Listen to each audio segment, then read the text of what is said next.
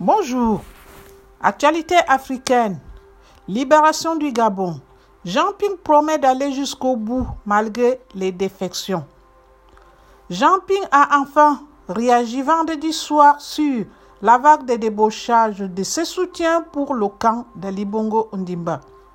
Le dernier en date étant la sortie mercredi de la coalition pour la nouvelle République CNRS, opposition radicale de l'ancien Premier ministre Jean Eyegundong. Jean Ping a réitéré son engagement à parvenir à la libération du Gabon de la famille Bongo qui dirige le pays de main de fer, de père en fils, depuis l'indépendance obtenue de la France en 1960. La sortie de Jean Yerundon de la CNRS n'a pas laissé de marbre Jean Ping, contrairement à d'autres soutiens de sa cause.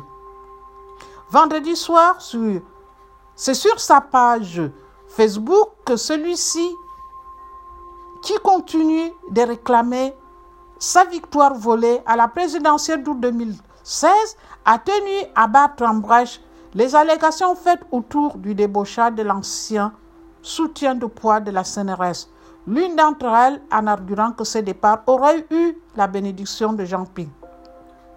Depuis la sortie de la CNRS de M. Jean Yerundong, le mercredi 11 août 2021, les allégations persistantes par réseau interposé tentent, tendent à faire croire que la démarche initiée par ce dernier l'aurait été avec mon assentiment, a-t-il démenti hier soir pour couper court aux allégations sur les dessus de ce départ qui continue de fragiliser un peu plus son camp.